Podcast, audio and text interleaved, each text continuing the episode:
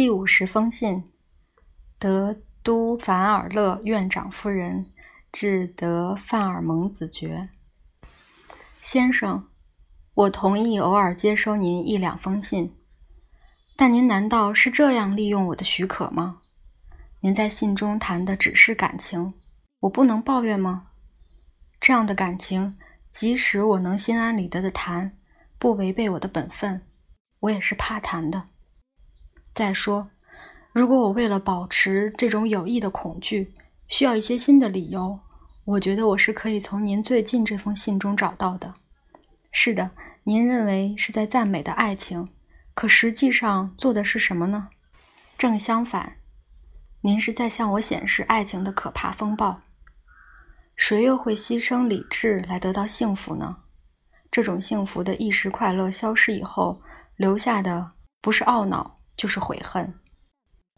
您已习惯于这种危险的狂热，照理说，这种狂热的影响应该有所减弱了。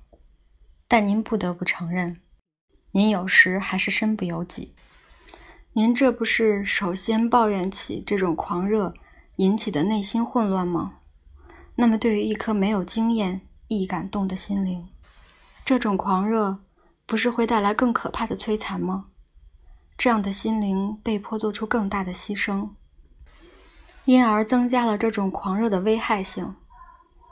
先生，您认为，或者您装作认为，爱情可以导向幸福，而我却确信，爱情会使我不幸。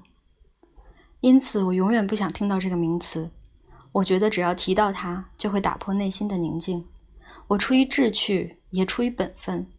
请您在这一点上保持缄默。还有，这个要求您现在应该很容易做到。回到了巴黎，您会有足够的机会去忘却这种感情。这种感情的产生，可能由于您的习惯，而乡间悠闲的生活情调，使得这种情感变得热烈。现在您又回到了老地方，您身边那些女人，不是个个都比我长得可爱，更值得您倾慕吗？我没有人们所指责的女性的虚荣心，我更没有虚假的谦逊，后者其实是一种隐秘的骄傲。我完全诚心诚意地对您说，我没什么讨人喜欢的本事，即使我有这种本事，我也不相信我能够笼络住您。我要求您不要再理我，不过是要您做过去做的事，而您过去所做的事。毫无疑问，您不久以后还是会照样做的，即使到那时，我要您做的相反。我不会忘记这个道理，仅凭它，我就有足够的理由来拒绝听您表白。我还有千百万个理由，但数不赘述。我只是坚持请求您，正如我过去提过的那样，不要再对我谈感情这方面的事。我不会听，也不会给您答复。